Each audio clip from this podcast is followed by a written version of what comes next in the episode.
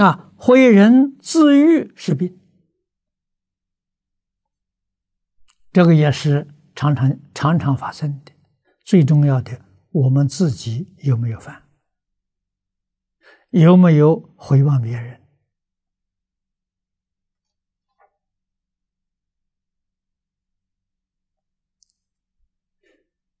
有没有赞叹自己？啊，自己有一点好事，唯恐别人不知道。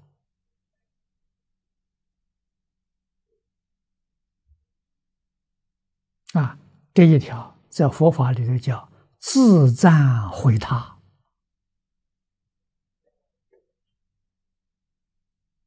啊，意思完全相同。啊，自赞毁他，在菩萨界里都是重戒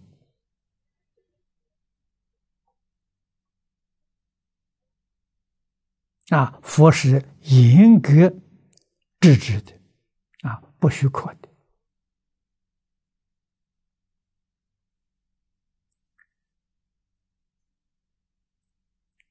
对别人要赞叹。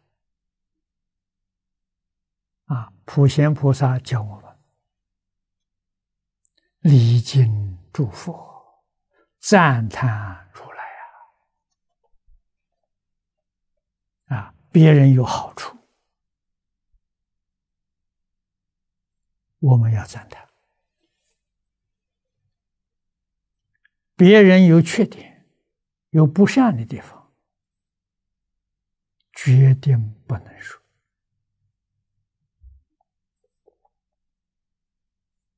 决定不能批评啊！归过好朋友有这个责任啊！要在什么时候呢？没有第三者看见、听见的时候，劝导他啊，劝他改过自新。而且劝导最多是两次，不可以有三次。两次不听，不能再说了，再说就变成冤仇了。这点很重要啊！一个欢喜接受别人劝告的人。啊，听了之后真能改，那这个人你要好好照顾他，要常常规劝他。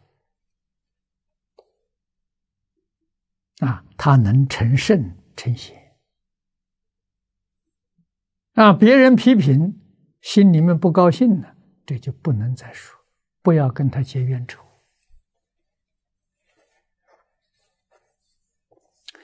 这做朋友之道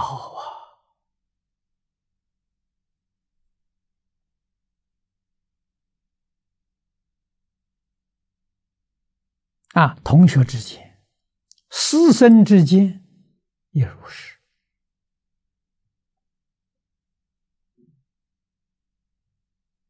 早年我跟李老师学教。我们经学班上的同学都是学经教的，学讲经的，二十多个人。啊，有几个同学，老师好像从来没有好脸对他，有打有骂。那好学生呢，能接受啊。啊，打了骂了，感谢老师，啊，对老师感恩呐，老师真教啊，啊，还有两三个，那同学，那老师对他们很好，从来不说他们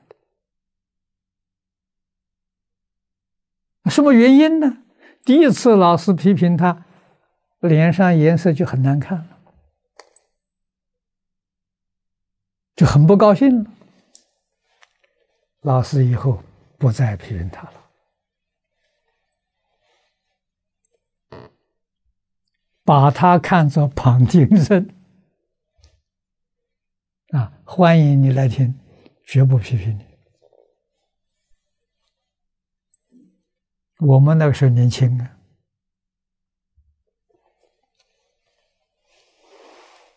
心里有疑惑，老师对待我们同学不不不公平。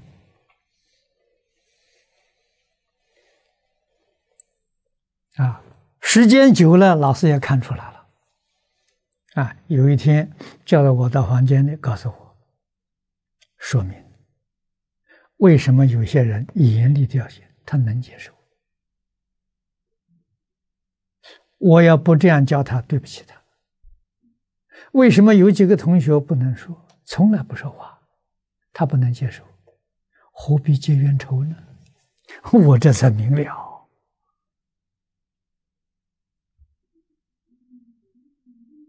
啊，教学当中的时候，啊，也教导我们说怎么做人。